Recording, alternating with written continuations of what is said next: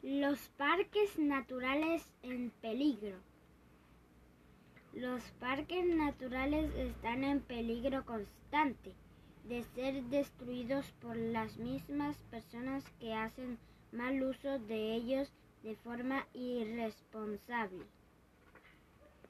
Por eso te invitamos a tener en cuenta algunos consejos y así no destruir los bosques y ríos que tanto nos gustan visitar.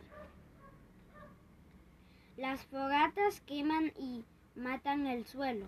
El fuego descontrolado puede provocar un gran incendio forestal, destruyéndolo para siempre.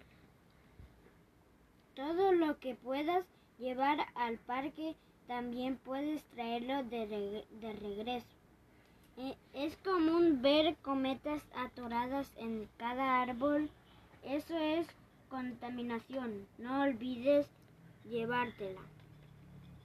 Del mismo modo, recoge los hilos.